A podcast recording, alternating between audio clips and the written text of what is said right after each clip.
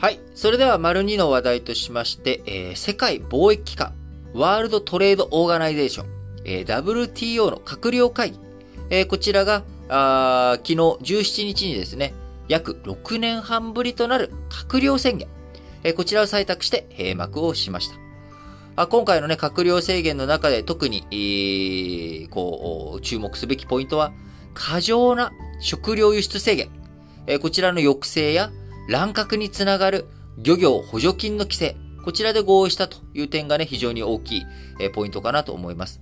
えー、これまで、まあ、加盟国間の対立で、WTO、まあ、新興国と先進国、えー、こちらでね、えー、貿易のあり方、こうしたいと。先進諸国はもう民間が強くなっているので、えー、どんどん自由貿易していこうぜっていう動き。それに対して新興国は自由貿易の自由なフィールドに急に立たされると、えー、その強い欧米先進諸国の企業の安いものとかいいものが自分たちの市場にただただだ流れてくる。そうすると、新興国の企業が成長することができずに、そのまんまあ強い先進欧米諸国の、えー、企業に負けてしまう。で、自国産業を守るためには、保護貿易をある程度したい。え補助金をね、渡して企業の育成をしたりとか、関税障壁を設けて、えー、海外のね、えー、ものが国内に入ってこないように規制したい。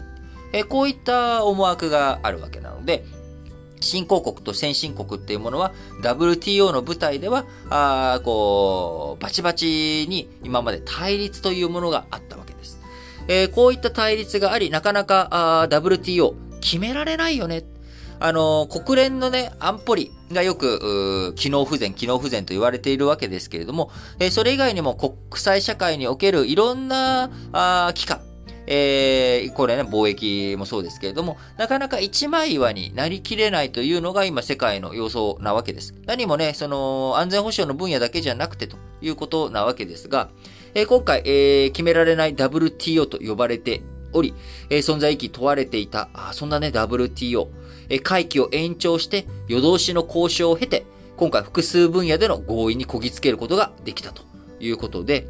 えー、オコンジョイウェアラあ事務局長。この人確か去年になったのかな？もう最近になった人なんですよね。えー、WTO。で、この人なるにあたっても、えー、誰がね、えー、WTO の、あの、事務総長になったところ、事務局長になったところで、えー、何も変わらないよとかって言われていた中、結構指導力を発揮してね、今回頑張ったということになりますが、えー、閉幕式の中で、えー、オコンジョイウェアラあ事務局長、WTO が地政学的な分断を乗り越えて団結し、世界の問題に対処できることを示したと強調しました。ちょっとね、誇らしさを感じますよね、この発言。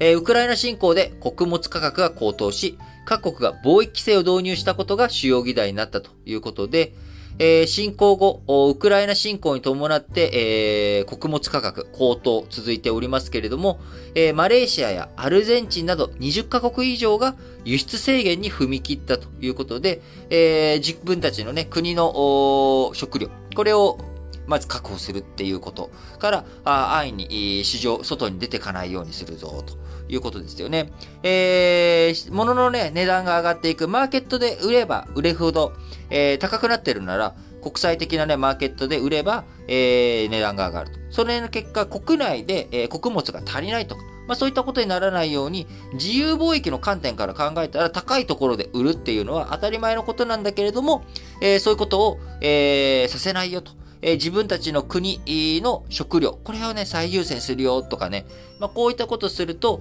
え、食料の輸出制限かかるとですね、食料輸入で頼っている。食料輸入することによって、えー、こう、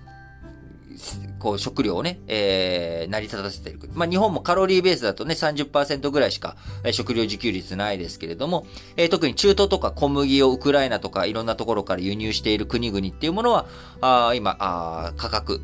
穀物価格の高騰で、えー、庶民が苦しんでしまっているという状況になっている。えー、そういった状況の中、さらに輸出制限、え、市場に出回るものをね、減らす。えー、そういったことをすると、えー、より価格が高騰していく。あるいは食料が手に入らない人が出てしまうということ。えー、これはね、問題だよねということで、え WTO 全体として、え過剰な、食料輸出制限自体がダメとは言わないけれども、過剰な何でもそうですね、やりすぎ良くないということで、過剰な食料輸出制限の抑制に合意することができたということになりました。えー、閣僚会議では、WTO のルールに沿わない食料輸出規制はしないことで合意。やむを得ず導入する場合は、一時的で、あくまでもテンポラリーな措置ですよ。一時的で、かつ対象を明確。これは、ちょっとこういった理由でこうします。この期間だけ。で、透明性をね、確保していくということになっていきます。えー、また世界食糧計画 WFP 向けの人道支援目的の食料は対象外にすることも決めたということ。また、乱獲につながっていく漁業補助金、こちらもね、規制することで合意ということですが、えー、途上国がどんな特別措置を受けられるかなどについて、えー、やっぱり途上国と先進国で状況違うので、えー、途上国については、やっぱりちょっと、他のね、えー、対処の特別措置とかを設けていこうということにもなっており、こちらについては、あ閣僚会議、えー、今回ね、えー、閉幕しましたけれども、引き続き継続して協議していこうということになりました。えー、まあ、こういったね、えー、ところで、まあ、国際社会なかなかいろんなことを合意に持っていくことが難しい情勢というのがね、今世界、えー、あるわけですけれども、なんとか、あの、WTO の舞台で、えー、一つ食料問題、今の、えー、食料についての貿易、まあ、食料問題自体が解決するわけじゃないですけれども、え、食料貿易について、えー、きちんとルール、自由貿易を前提とした取り組み、継続しようねっていうこと。えこれが国際社会がね、合意して、えー、握手、え、することができたというのは、非常に僕これは明るい話題、近年ないね、あの、少し前向きな話だなと思います。えー、冒頭申し上げました通り、世界のね、貿易のあり方というものについては、やっぱみんな各国思惑、それぞれね、自分たちのいいとこ取りをしたいという思いが強くあるわけです。実利がね、ある部分ですから、特に。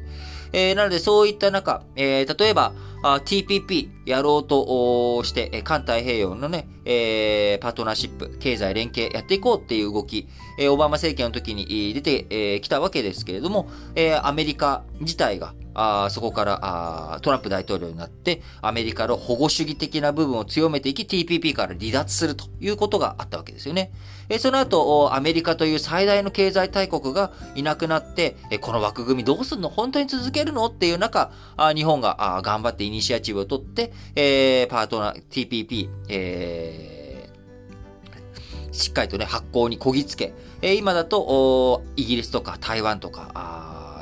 中国とかね、え、こういった国々も、え、ちょっと参加申請させてくれよっていうような、まあ、こういった動きにもなっているわけです。えー、なのでやっぱり国際的な合意、枠組み、えー、こういったものをね、しっかり一個一個丁寧に積み上げていくということが、いろんな対話のチャンネルを広げていくことにもつながっていくので、えー、しっかりとね、あのまあ、対立があるのはしょうがない。その対立をどう乗り越えていくのか。お互いがね、えー、合意できる部分、合意できない部分、じゃあそれを解消するためにはどうしようかっていうこと。えー、こういった前向きなね、建設議論が積み重なっていくことを、えー、他の分野でも期待していきたいなと思います。